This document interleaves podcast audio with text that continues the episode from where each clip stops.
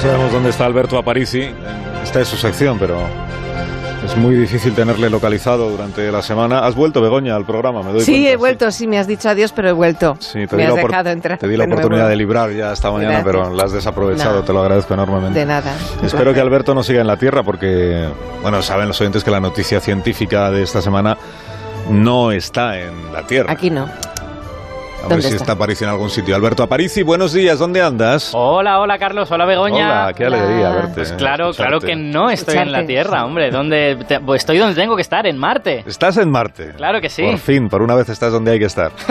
Estupendo. Bueno, lo contamos aquí, ¿no? El lunes por la noche, el momento más emocionante, cuando la, la sonda InSight se posó ahí después del frenazo, despacito, despacito, con éxito en Marte. Fue todo un logro de la NASA, ¿no? Entonces, tú, Alberto, ahora mismo estás, eh, estás junto a la sonda de la NASA, Ah, bueno, junto de, bueno, todo depende junto, pero no que habíamos acreditado ju- justamente para esta misión. Eres el único periodista acreditado en Marte para cubrir el acontecimiento, ¿no? Allí, se supone que, está, que tenías que estar allí. Eh, bueno, es que, en fin, que, que estoy casi en Marte, ¿vale? Este, es que no he llegado Como casi todavía. en Marte. Es que me he liado un poco. Casi y- en Marte estoy yo también, estoy aquí abajo. me, he liado, me he liado un poco y estoy llegando, ¿vale? Pero, pero no pasa nada, ¿eh? O sea, quiero decir, ya estoy casi aquí, ¿vale? Y, y de hecho he pensado que podemos aprovechar esto para hacer un pequeño ejercicio. Así uno de tus experimentos, ¿no? Por ejemplo, juntar a tres científicos a la vez en la Antártida, como la semana pasada. No, había pensado que ya que la noticia es el descenso de Insight, Sí. pues ¿por qué no retransmitimos mi descenso hacia Marte a medida que voy a Insight? ¿vale? Ah. Es genial y en directo además. Claro. Te- ten cuidadito, ¿eh? No me parece Cuidadito. Bueno, yo partiré con ventaja porque tripulando la nave es todo un poco más fácil. Eh, Insight, pues como os imagináis, no tenía ningún señor o señora Sí, y sí, además sí. tenía que hacerlo todo ella sola porque no, como está a 8 minutos luz de la Tierra, no se podía controlar en directo. Vale, vale, vale, vale. Pero luego va encuentras a Insight, una vez que estés ya en la superficie de Marte, que a mí lo que me interesa es Insight, no tu peripecia, entiéndeme, no te lo tomes a mal, pero... Claro, no, no, hombre, desde luego venimos aquí a hablar de eso. Así que, Eso Fran, es. Ponme una música así. Oh, muy bien, muy bien. Perfecto. Desde- Música de descenso. como de tensión, emoción, suspense, por si acaso te, te sale mal. El Firmes, por favor, firmes. Además es muy de la NASA, eso está Ujú. muy- ¿Y yo que tengo que hacer? ¿La transmisión? Sí. ¿Puedo pues- hacer de Jesús Hermida? Siempre he querido. Sí, venga, va. Puedes hacer de Jesús Hermida, Porque me parece cundían- muy correcto. Jesús le cundían muchísimo las frases, como a García, Sí. que hacía pausas y entonces... Haré de Jesús Hermida entonces, como cuando llegamos a la luna. Y entonces tengo que decir, ahí ven ustedes, señores espectadores, ahí va don Alberto Aparici en andas del progreso humano, aventurándose hacia el planeta rojo. Ya estamos aquí, está, está empezando el descenso. Como, como oís, se me cuela un poco de sonido por el micro, no está del todo bien aislada para descensos planetarios. Vamos con las quejas. Estamos, estamos ahora mismo a una velocidad aproximada de 20.000 kilómetros por hora. Y la verdad que si no fuera porque tenemos un escudo térmico fantástico en la unidad móvil, pues ya me habría achicharrado. Observen esa pequeña nave al contacto vertiginoso con la atmósfera. ¡Qué fricción abrasadora! Es como una pequeña cáscara de nuez contra un soplete inclemente, contra un oleaje majestuoso. ¡Qué calor hace! es insoportable esta cosa. Bueno, este, este de hecho es uno de los problemas de aterrizar en Marte, ¿no? Que tienes atmósfera. A diferencia de la Luna, aquí o te proteges del calor o te vas a freír. Pero tiene también el lado bueno, que es que podemos usar un paracaídas para frenar. Lo voy a desplegar dentro de nada y eso que todavía vamos a velocidad supersónica. ¿Y ya estás en los famosos siete minutos del terror, Alberto? Aquí la emoción la pongo yo, Sí. Begoña Gómez de Ah, la Fuente. perdona. Estoy haciendo una transmisión verdaderamente intensa y emocionante. perdona. No, no, si es que, si es que se llama así, no se lo, no se lo he inventado Sí, ella. ya sé que se llama Begoña. ya. No, los, los Los siete minutos los siete del Ah, terror. los siete minutos del terror, sí. Que eso es el tiempo aproximado en que tardan las sondas en entrar en la atmósfera y tomar tierra. Entonces las naves, como han de hacerlo ellas solas, porque la Tierra está tan lejos, se habla de que es un momento de terror porque no tenemos control sobre ellas. Puede pasar algo inesperado y que la nave se escacharre. Sí, sí. Deberías ir abriendo el paracaídas, me parece. Sí, me parece, me parece que ahora ha llegado el momento. Venga, vamos a darle al botoncito. Ahí lo tienen, señoras y señores. El primer paracaídas del transbordador de Onda Cero. Se abre con un estrépito silenciado por el estruendo mucho mayor del roce atmosférico y el endiablado descenso. Esta es la pregunta que nos hacemos ahora mismo. ¿Conseguirá Aparici amartizar? Qué palabra, ¿eh? No se separen de sus transistores. sé más palabras igual de hermosas que esta. Vale, ya está. Ahora, ahora, ahora empieza lo difícil de verdad. Ahora es cuando me tengo que deshacer del paracaídas. A ver, fuera paracaídas. ¿Pero qué haces, hombre? ¿Qué, te vas a estrellar, No, Alberto? Begoña, es que Marte tiene atmósfera, pero es que es tan tenue que el paracaídas no va a conseguir frenarme. Lo que va a evitar que me, que me escacharre son los propulsores que tengo que encender. Así que dentro propulsores, Vale, porque vale. han de ser ya. Ahí está. Ahí estamos. Propulsores. Momento de tensión inenarrable. Este, estos propulsores, digamos que empujan en dirección al suelo, ¿no? Eh, para esto necesito saber dónde está el suelo. Las, muchas sondas lo hacen con radares. Yo, por fortuna, tengo aquí un ventanal súper bonito en, el- en, la, en la unidad móvil, así que sé dónde está el suelo exactamente. Eh, Lo están viendo ustedes, señoras y señores espectadores. La nave con su propulsión inversa precisa detenerse por completo si no quiere dar con sus huesos metálicos y los huesos no metálicos de Aparici contra el polvo marciano. Vamos un pelín más rápido de lo que esperaba. A ver si me he equivocado al pasar las unidades a kilómetros por metro por kilogramo. Bueno, da igual, en fin, más potencia, más potencia. Menos mal que tenemos tres propulsores redundantes que los hemos puesto por si se estropeaban. Venga, vamos, vamos, más potencia. No Quiero mirar, no quiero mirar. Que no frena, ¿no? quiero Vamos, un poquito más, un poquito más y ya No está. frena. El hombre y la máquina contra las fuerzas del cosmos, señoras y señores. ¿Quién se impondrá? Este momento de tensión astronáutica está patrocinado por Teléfono Ricardo, el teléfono sin retardo. Pero, Carlos, que tenemos aquí una situación a vida o muerte, Y por seguros Dios. de vida a la esperanza, póliza- pólizas sin tardanza. Bueno, ahí está llegando el suelo. Yo creo que esto no va tan mal. A ver, no, no te encabrites ahora. Este es un mal momento. Un poquito más despacio que endere- endereza, ender... Has frenado poco A ver, a París. has frenado poco, sí, no, no, hay- se nos va a espachurrar, por Dios, se nos espachurra el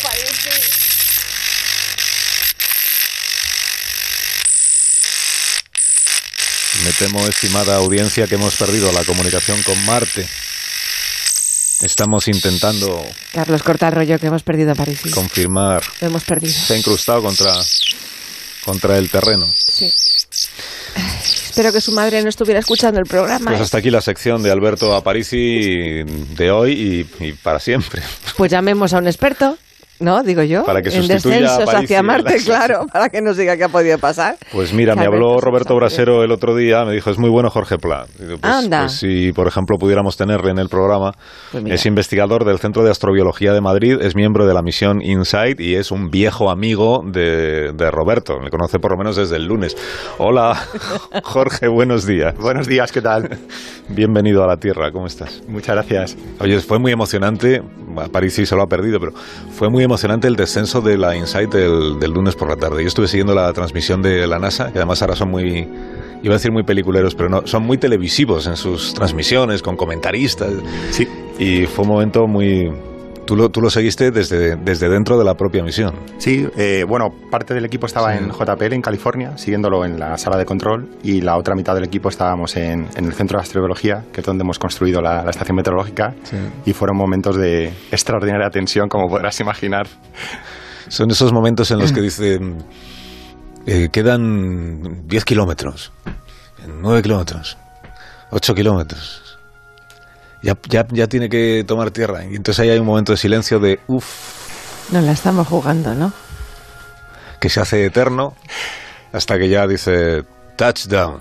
Eternísimo. Esos segundos fueron. Sí. Claro, porque la, la sonda va mandando bips a tierra con cada uno de los subsistemas que va funcionando: eh, entrada atmosférica, paracaídas, escudo eh, térmico, eh, retrocohetes. Y hay una persona JPL que es la encargada de ir retransmitiendo esos bips, no solo a la sala de control, sino al mundo entero a través de NASA TV. Y cuando ya dijo que los retrocohetes estaba, la, la sonda estaba a punto de tocar el suelo, dijo 30 metros, 20 metros, 17 metros y se cayó. Eh, Hubo un silencio Eso, eso, de eh, interminable. De. Igual no, no fueron más de 10 segundos, pero a mí se me hicieron como 10 horas. Y ya por fin dijo, eh, hemos aterrizado. Y bueno, te puedes imaginar, la alegría fue eh, inconmensurable. El touchdown. El, el otro día recordábamos que cuando la, la Agencia Espacial Europea mandó su sonda hace dos años, creo que dijimos, Correcto, sí. eh, que, que no salió bien. No y se dijo que es que la, el, el, cachi- el cachivache, vosotros que utilizáis una jerga muy técnica, yo hablo así de otra manera. Cachivache está bien. El cachivache, este el robot o lo que sea, que se equivocó él consigo mismo y cuando todavía quedaban cuatro kilómetros para tomar tierra o, o tomar superficie en Marte, creyó que ya había tomado tío, y entonces se soltó del paracaídas. Dijo, ya he llegado y quedaban cuatro kilómetros. Ya he llegado. Soltó el paracaídas boom, Caída libre, sí. y ahí Eh, se acabó la misión. A, a mí me gusta hablar de, de éxito parcial. Todo el mundo habla de, de un fracaso, porque en realidad eran dos sondas, un orbitador que funcionó bien Ah. y el aterrizador que en realidad era un, un demostrador. Era solo para entrenar Sí. para la siguiente misión del año 2020. Bueno, Y funcionaron muy bien todos los subsistemas, menos eh, el último. El, la sonda hizo un, un bamboleo extraño eso es. Y la sonda de radar, en vez de recibir datos positivos, recibió datos negativos, interpretó que ya estaba en el suelo Claro. y dijo ya, Ya, no ya. necesito ni retrocohetes ni paracaídas y por desgracia se estrelló. Pero hemos está aprendido mucho de, de, de aquel Sí, día. de los errores es Y- como se aprende. y re- realmente el, el importante es el ExoMars 2020 Ujú. y todo lo aprendido en este demostrador eh, pues va a ser de mucha utilidad, evidentemente. Esto de que, el- de que la sonda InSight va a ser capaz de, eh, de contarnos cómo es Marte por dentro, ¿esto cómo se va a hacer? Porque hemos visto que el cachivache eh, lleva todo tipo de, de chismes. eh, de- de- bueno, Esto es súper científico, ¿eh? Cachivache, sí, sí, está bien. Mira de Alberto. Aparici, no sé yo. Me- lleva un medidor sísmico, lleva un medidor de, temperatu- de- de temperatura, lleva, aparte de los paneles solares, eso es para energía, lleva las cámaras, qué. Pero además nos va a poder informar de geológicamente cómo es el, el planeta Marte. ¿Esto Sí, cómo se hace? Es el sueño de un geólogo. Es la primera vez en la historia que vamos a estudiar el interior del planeta rojo con datos in situ. Todos los datos que tenemos son datos indirectos de orbitadores de Marte o de observaciones desde Tierra. Pero nunca hemos mandado instrumentación a la propia superficie para decirnos cuál es la composición del interior.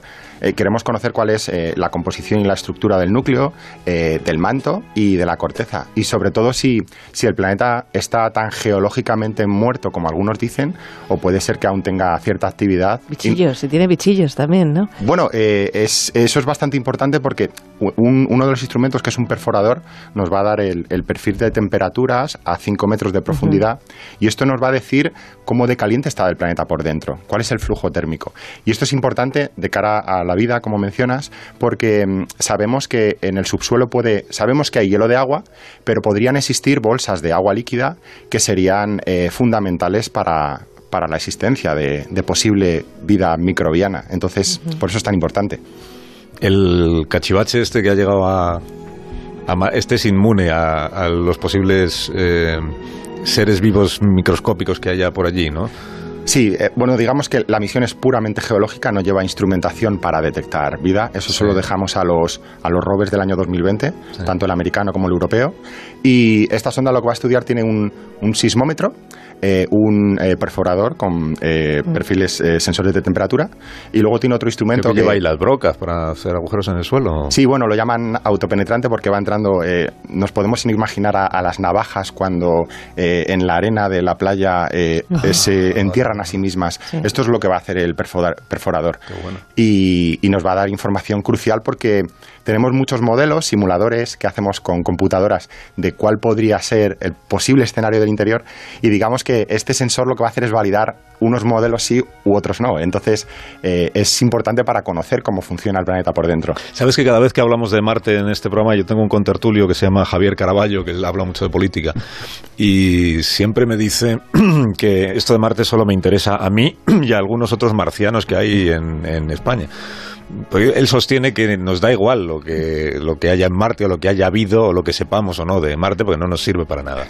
Aprovecho esta circunstancia para que tú de mi parte pues le, le des una Sí. réplica como Dios mande. Yo discrepo completamente Que le con pongas él. en su sitio, es lo Sí, que yo sí. quiero. Bueno, yo lo primero que le diría es que el ser humano es por definición un ser vivo que necesita explorar su entorno y Marte es el siguiente paso natural. Hemos explorado casi eh, todas las partes de nuestro propio planeta, incluso hemos puesto hombres en la Luna.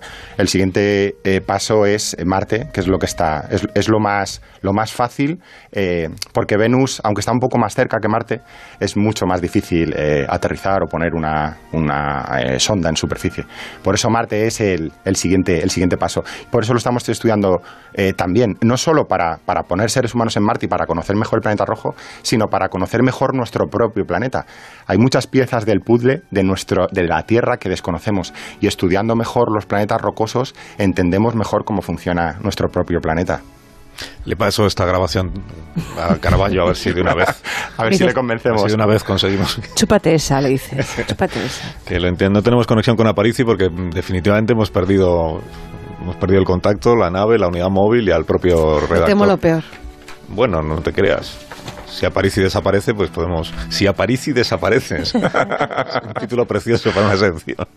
Podemos contar con Jorge, que además se entusiasma contando Sí, sí. esto, como, como verdad. están comprobando los oyentes. Jorge, muchas gracias por la visita. Muchas gracias a vosotros. Enhorabuena por el éxito de la, de la misión. Muchas gracias. Ahora a trabajar. es- La misión que es ahora en realidad cuando empieza. ¿no? Sí, sí, empieza, el mogollón empieza ahora y trabajo. ¿Ves? El mogollón es un término que habría utilizado yo con mucha soltura. Claro, no, no, es que además tenemos otra estación meteorológica eh, a bordo de otro rover, eh, otro robot que está 500 kilómetros al sur y ahora se nos acumula el trabajo de... Nos hemos convertido en la... Eso eh, no lo he mencionado. eh, estamos terminando la tercera estación meteorológica española eh, para el rover del año 2020 y si se extiende esta misión InSight que aterrizó el lunes, se extiende en el tiempo, España se va a convertir en la primera nación de la historia en medir con tres estaciones meteorológicas al mismo tiempo en un cuerpo extraterrestre, Guau. que es un hito para la exploración espacial Qué del ser humano y es, es importante mencionarlo. Porque allá arriba siguen el Opportunity y el. ¿Cómo era? El, el, otro, el Spirit y el Sí, Opportunity. eh, seguir siguen todos, lo que pasa es que Ya no unos están vivos y otros no. Eso es. Eh, con Opportunity no hemos tirado la toalla del todo, pero tiene mala pinta. Está como Aparici, que no hay manera de recibir señal del rover. Y se ha quedado frito, el pobre. Jorge, gracias. Fuerte abrazo. A vosotros, Gracias un saludo. por tu compañía. A Alberto no le despido porque ha desaparecido del todo.